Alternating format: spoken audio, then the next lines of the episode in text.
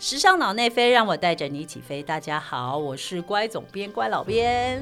那呃，今天我们的节目呢，很开心又呃，就是邀请到我们的好朋友。因为那个老字是这个呃必须避免的关键字，好好。那俏呢是呃我们之前已经邀请过他来呃我们节目里面，那呃很开心。上一集我们已经延续聊了这个他恰恰出任务嘛，对不对？呃，这是很难得也是非常困难的任务交给他，他要来帮我们成为这些国际媒体的呃在三月份来台北时装周采访的领队。那当然他根本就是台北时装周的国际青山大使啊，因为他好好的对这些媒体们呃怎么讲做接待，做各种这体验上面的各种疑难杂症的这种回应，好，那让他们很完美的体验完这这一个区间的这个所有的呃流程。那他如果留下一个很正向的印象，那自然对于我们的呃所有的报道未来哦相关台湾时尚或者台湾文化的东西，都会是一个比较正正向的感觉和传播嘛。好，那所以恰恰非常非常非常的厉害。那我们还是请恰来跟大家打个招呼。Hello，各位听众朋友，大家好，我是恰吴世佳，现在香港中文大学担任教授，很不容易，中间被我逮到，所以在台北。好哦，那延续我们上一集的节目呢，其实我们聊了很多，就是国际媒体在三月份的时候来台湾。那我们聊很，因为开幕秀在台南嘛，那我又是参与开幕秀很主，就是策划者，所以那当然就是我们聊了很多台南，他们去台南干干干什么了，然后去去呃南昆生有什么很愉快的经验。那当然呢，开幕秀只是其中一天而一个晚上和一天而已。那很快的，他们接下来就回到台北来了，还是参与很多其他的。那我觉得我一开始想好奇的部分，想要问。问问圈，就是说，你刚刚前呃上一节目有提到，就是呃以媒体来说，好像分成两种，有些是有来过，大概一半一半，有有来过跟没来过，大概一占一半一半。对，那他们呃在采访的角度或者在感受的角度上面，会不会有什么样不同呢？呃，有些媒体呢，他来过了两三次之后，他事实上他有累积对于台北时装周的一些的看法了，哦，对不对？然后呢，那如果第一次来的话呢，他就是很新鲜、很好奇，对，所以所以事实上你就会发觉到，对于第一次来人，你要花比较多时间照顾，哦，然后对对于来了比较多次的人呢，你反而要跟他去深入讨论他所关注的焦点，然后你可不可以给他做更多的一些回应？对，那我讨论，嗯嗯嗯，那我好奇的，比如说。因为我我当然就是很好奇，那就来过不止一次的，好，那这一群媒体，那他们关注的角度是什么，或者是说他们会跟你讨论的角度是什么呢？像比如说有一个媒体呢，他呃他就认为。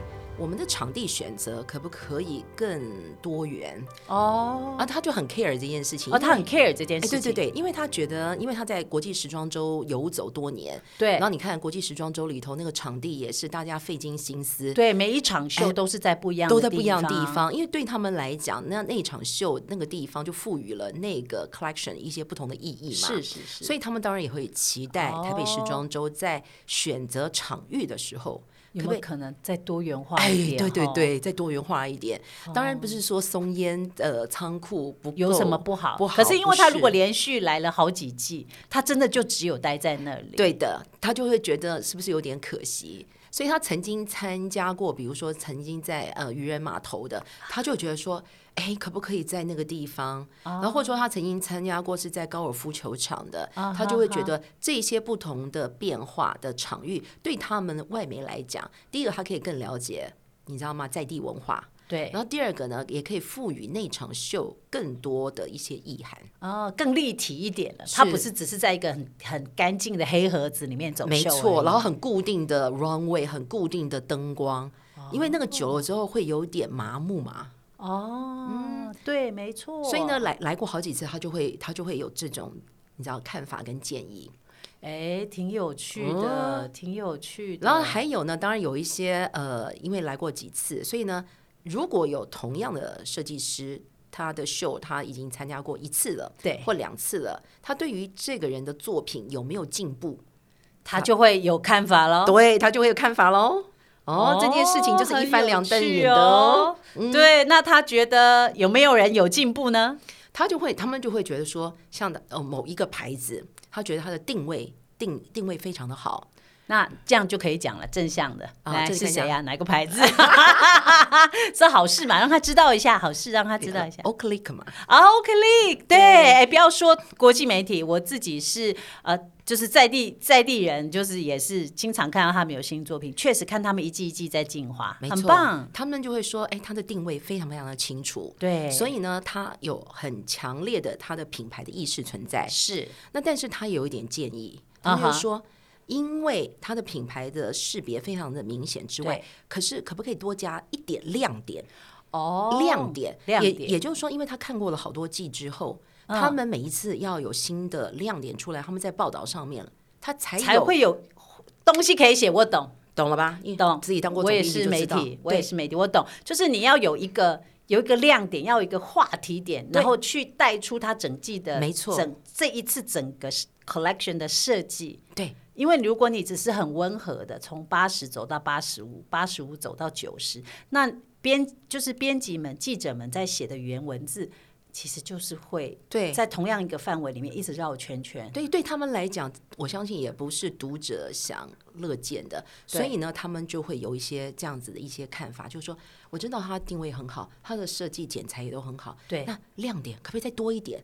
然后每年多一点，然后让那个、有那个亮点在现场就会有火花，然后他们在报道的时候就会更容易切入，啊，所以我觉得他们看的是很到位的哦。对对对，因为这个是有经验的媒体啊，这是是相当有经验的媒体，没错对没错嗯很棒很棒。那还有吗？还有别的吗？就是正面的嘛，对不对？没有啦，就是不足的念，我们也可以提出来。反正我们现在已经事情都过了，我们就是要进步，都可以。没有这一次，我觉得还有一个让那些外媒觉得眼睛一直一亮的一个牌子，哦，是啊，嗯。好说嘛。，Claudia，Claudia 啊 Wang，Claudia Wang，对哦，Claudia。怎么说呢？因为 Claudia 的东西，它就是用了非常多这种图案。呃图案，然后彩色的图案，然后还结了很多电脑的这些呃这些设计放在里头，嗯嗯嗯。所以呢，他们会觉得这样子的东西，他们很容易理解，哦，就是对他们来讲理解不困难。理解不困难。嗯，然后呢，再加上它的这些图腾的这些变化，有它的一些很明确的脉络，哦，所以呢，他们就觉得说，哎，这样子的牌子，事实上在国际间，它的接受度是会高的。哦，那我就再进一步问说，那为什么你会认为他们他这么容易 catch up，你其他人不行对啊？重点来了，因为呢，Claudia 的东西是颜色非常多，对不对？嗯，然后呢，这个对于眼睛的刺激度绝绝对是高的。对，因为时尚就是视觉化的视觉化的，嘛对。那很多我们有些牌子呢，我们的颜色走的比较是黑、灰、白，啊比较呃，对中性色比较中性色。那对于很多外媒来讲，他们对于中性色的感受是比较低的，因为在他你可以看到，他们在他们的穿着当中。他嗯们比较没那么多，一直要穿黑灰白，但是我们好像我在我我们都黑灰白，我们都黑灰白。很市场化了，就是很对。很台湾在地很是的，我们的消费者们的大惯的。对。所以呢，对他们来讲，你有一些视觉冲击的时候，他的印象就会深刻。嗯。但我也不认为是说你今天设计师就是为了要满足某部分人、某些媒体，你就要去改变。但是呢，我觉得他们声音的确是一个很好的建议。也就是说，在你的 collection 当中，可不可以有几个？单品它是可以跳出来的，让人家哦眼睛为之一亮的。最起码你在拍照的时候，那一张图片它会把它放在 highlight。对，没错，因为其实确实也是，这可能也许不是设计师们能够一呃怎么讲，就是说不是多数的设计师们能够考虑得到，因为他们当时在考虑秀的时候，一定是想到一个整体嘛，一个完整的秀嘛，他可能不会站在就是媒体报道的角度，好、来想说，哎，媒体可能因为确实也是，如果坦白讲，有些东西，我我身为一个资深的时尚媒体人，就是你站在场面看很好看，可是当你在挑片的时候，你就很痛苦，因为你就知道这些这些片、这些这些 look 到时候挑出来，然后坐在版面上就是不上相。所以我觉得这件事情呢，就是真正就可以跟我的老东家或者是这些国际一线精品可以学习，他们 DNA 很很强，可是他总会有几个 piece 让你变成主视觉，然后呢，哦你就会你就不得不会去用它。嗯哼，所以我觉得这也是我们台湾设计师呢，也许可以在有外媒在的场域的这样子一种国际化的多一点然后呢种思考对，多一种思考，对，并不是要改变他的 DNA，而是去想办法扩大它的影响，然后让更多外外媒了解。否则的话，你想想看，他们并不是生活在这边，他不了解你的思维背后的脉络是什么。嗯哼。所以我觉得另外一个点应该是说，提醒所有设计师，当你再去呃思考这一季的想法。collection，还有甚至是新闻稿的时候，你必须要给充足的脉络，就你的 Q 点要出来。对，如果你品牌定位啊，或者你的风格组合，然后你要告诉他这背后的意义是什么，否则他不太能够理解，因为光从几分钟的秀就结束之后，他要怎么去理解你那背后身后多年的这种辛苦跟努力？是没错，我觉得这个真的很可以当成，就是说设计师们，当你们未来有机会走秀，或者你的作品可能要到更国际性的舞台去发表，或接触到不同的呃媒体的情况底下，哦，除了台湾的在在地在地市场之外，就是你可以更多元的思考，也不是说你的秀只为媒体，但是媒体的曝光毕竟还是这个秀也很重要的目的之一嘛。是的，对对对，所以大家可以听起来做参考、哦，这个很棒哦，这个很棒哦，很好的想法。嘿，那还有什么其他的吗？啊，其他就很多啦，因为你知道这些媒体呢，走惯了四大时装周，他们呢眼睛是很尖的，他会看很多小细节细。节对对，然后这细节呢，比如说，呃，有些设计师啊，要要开秀之前，然后第一排位置还有空位，他就觉得受不了了。你第一排一定要坐满的，怎么可以有空位吗然后比如说灯光，因为大家有时候很喜欢营造气氛，非常的昏暗。对，他说你太昏暗到我根本连衣服都看不清楚了。没他们也喜欢自己用自己的手机拍，对不对？对然后手机也拍不出细节来，所以他们就有诸哎多的这个也很有趣哎，这个哎也是设计师不会想到，这个也是很好的提醒，因为确实。呃，时装秀其实基本上它是要传播的嘛，不论是给现场的观众，给呃媒体，好摄影大哥，或者是任何取材到的人要去帮你做再次的传播。那所以取材当然是绝对很重要的。所以如果比较专业，我知道比较专业的呃设计师，他都会知道说，哎，我在彩排的时候，我要找专业的摄秀场的摄影大哥来帮我看一下灯光。对。如果这种打法对，到时候拍出来衣服会不会很恐怖？对，比如说有很顶光，对。你可能有一块就是在阴影里很黑的，还有诸如此类的灯光设计，或者是偏色啊什么的，对。就是他们都会经过这种专业的人的一些 consult，是，所以这里面我觉得有一件事情啊，就是说，因为是有时候设计师自己没办法 take care 那么多东西，对不对？嗯所以呢，我觉得比较好的方式是，设计师跟秀秀导还有灯光还有摄影，他大家必须要有个共识。共识你这次要的是什么？你你是要现场的气氛，然后不 care 之后呢，影片黑黑麻麻的，还是说你希望动现场可以打亮一点点？虽然现场那五六百位，可能你没有办法给到他最满的，你想最要完完整的气氛气氛，但是嗯。他的影片拍出来的时候，你可以分享给上万人，对十几万人看，对对不对？所以我觉得那个思维逻辑就是说，在这样子一个组合当中，大家要有个共识，对不然的话，你会发觉那个东西做出来的时候，总是会有些缺憾。对，没错，我觉得 Char 这一点的提醒非常非常好，就是设计师们，我知道很大家的很多人在摩拳擦掌，因为很快了，今年十月又要马上又来了 哦，对，所以很多在准备的设计师们，可能如果你是自己未来假设有机会做你的 solo show 的情况底下，刚刚 Chad 呃，就是收集了这些来自国际媒体，还有他自己在场边的观察哦，就把这些所有资讯收集出来。开诚布公的提供给大家，让大家可以在安排的时候做一个最好的思考哈，就是不要让那个十几分钟的效果，因为某一些就是可能你没有思考到的不够完整的地方，然后打了折扣，这就很可惜了。这么辛苦做一场秀很辛苦哎、我觉得还有一个点我也想讲的啊，就是那个国际媒体啊，他们看还不只是说你的秀、你的服装，对，他们也看你最后设计师的 finale，你知道吗？就是那个哦是吗？最后谢幕 finale 谢幕的部分，对谢幕的部分。然后呢，他们就有很多建议。他说，有些人的谢幕就感觉上很很匆忙，很匆忙，对很害羞的意思吗？还是很嗯什么？就是有也许是太短、太匆忙或害羞。就是他说呢，你你就说你可以去看看国际。时装秀里头那一线的品牌，虽然有些人也是害羞的，可是他怎么样去设计他的谢幕？也就是说，谢幕不是只是你人出来而已，你怎么设计也要做到。对啊，那为什么秀会谢幕这件事情对于他来说，对于一个秀的定位来说是那么重要？他的意思是什么？他的意思是因为这场秀你就是秀的灵魂呐、哦，你就所以你要扮演好灵灵魂的角色，你要扮演的好那个灵魂的角色，纵使你不是走秀的人，可是呢，你是那个灵魂，你是这场秀的所有的主导者，所以你怎么去谢幕，其实是传递了这个设计师他本人他这个品牌给人家的一个感受。哎，这个倒是哎我比较少思考到的点，因为有时候有一些设计师真的秀到有点过分了，就把自己就是变成明星，秀到我们也是会觉得有点压力啦。所以说，身为媒体，对对对，所以就是说那个怎么呈现？第一个你不可以 over，第二个你也不可以太低调，你要怎么样求一个平衡，然后把你自己的品牌的恰当味道，对味道跟你这个人做到平衡恰当，哎，这个很有趣，很有趣哦。这个很有趣。对，对所以你看这么多这些时间点，就跟就每天跟这些人去理解他他们的观察哦，真的是太非常有趣非常有趣。所以刚刚这些都是来自于哦，慢慢讲到后来，我们已经不分，就是说来过一次，或者是没没错呃没错嗯或者是来过很多次了。那啊，如果针对于第一次来的，还有一些什么特别的、特别的，就是第一次来有什么什么特别的反应吗？还是还好，差不多都融合在里面，觉得都都在那个都在里面。嗯，导师导师，我觉得有一个跟这个跟秀没关系系的，然后这是台湾文化，真哦的哈、也不知道跟我最后一题要问的有没有关系。好，你讲。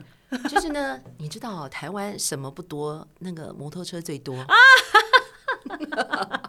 他们有被摩托车吓到吗？而且他们看到那么多摩托车，他们哇，就台湾的生命力吗哦对对对，没有看到摩托车以外，就就摩托车停在路边的时候，是是是对不对？就一嗯大排排上去，然后他们惊讶的是什么？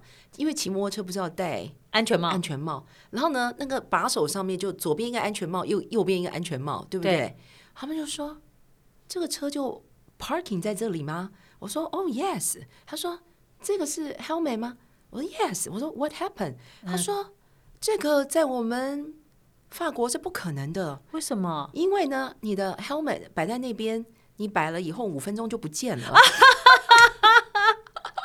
我懂，他就觉得太讶异了。我们台湾实在一个治安太好的地方。没有，就是我们都挂在那，你也你挂那边也没人要啊，对啊，对不对我们不会想要去动啊，不会想去动。他就觉得实在是太神奇了。就是我们的生活文化是不一样的欸。所以我就说嘛，这些所有细节让他们真的感受到我们的文化，因为感受到文化的时候，他已经 into it 了，所以他啊纵使他有很多建议，他的都是在一个非常善意的角度。哦，这个很棒，嗯这个很棒。好，最后一题还好，你没有真的完全答到我要我做我的最后一题。所以你你跟他们相处的这段时间，那你觉得从他们身上，就从他们的反应里面感觉到台湾最对于最喜就是台湾的魅力是什么？对于这些外媒来讲，台湾有有魅力吗？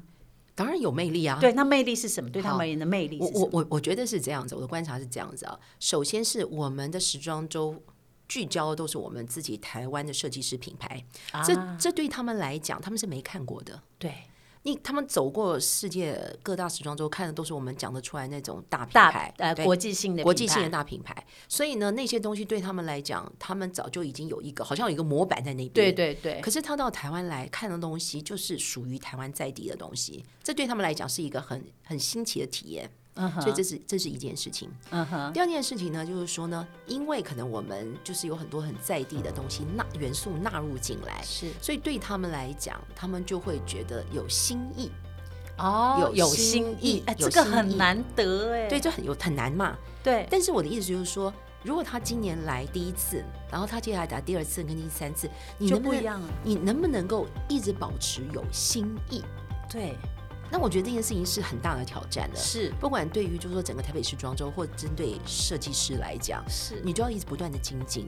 对啊，这真的很难，因为真的保持新意，你不要说呃我们的在地品牌，就算国际性品牌，你有很多的资源的国际性品牌，要挑战每一次都有新意，真的也是太不容易的，就是很不容易。对，对，因为你本身有自己的品牌的定位在，没。错没错。那你不可能 always 跳乱跳开框框去做完全一些不相干的事情，在同样的脉络里面，怎么能够维持一个新意？那真的就是要考验这个品牌的成熟度了，设计师的成熟度。没，错没错。对，所以呢，我觉得就是说，设计师们当然会感受到很大的压力。可是呢，就像刚刚我们谈到的，是就是说，你可不可以找到一点亮点就可以了？啊，你有一个亮点，大家可以记住那个亮点就 OK 了。你不需要满天的你知道烟火，但是你至少有一颗漂亮的星星，让人家可以记住。啊，太棒了！这是真的，今天最最好最好的这个访，这我们这次的这个 p o c k e t 最好的一个一个 ending 了，就是要记得帮你的设帮你的设计创造一个亮眼的星星，然后让国际媒体呢眼睛发光，好跟着那个星星发光，那你的作品自然就会透过他们的媒体报道散播到国际上去。是的，真的是太棒了！谢谢恰恰的出任务这么精彩，好厉害！真的，最问不问最后一个问题，那下一季要你再继续担任这个任务，你会逃走吗？不会啦，不会啦，因为因为我觉得在这里头啊，其实你你知道怎么扮演好，就是说那种你所谓的亲善大使的角色，嗯，那你在这里头，你必须要了解跨国文化，是。你要有语言能力，然后你要非常了解时装周，对。对，你要对时尚是很有 passion 的，对。那如果说你这些东西都具足，你做做这个角色虽然很辛苦，但是是非常快乐的，非常快乐。哦，太棒了，太棒了！好，听到听到 Cha 这么说，我觉得对于我们的就是时装周未来在国际化的这一块，我相信 Cha 在里面还是一样会参与很深，不论是用哪一个角色，哪一个哪一个角色扮演这样子。好哦，那我们下一次啊，希望还有机会再邀请 Cha 来谈呃其他不一样的题目，因为 Cha 参与的事情实在太多了哈。那所以我们就期待下一次我们再继续在我们的脑内飞再相见了。那就今天谢谢 Cha，那也谢谢各位听众呃参与我们的节目，听我们的内容。那如果你喜欢我们的节目的话，就欢迎你 follow 我们的 Instagram、Facebook。那我们就下一集节目见喽，拜拜。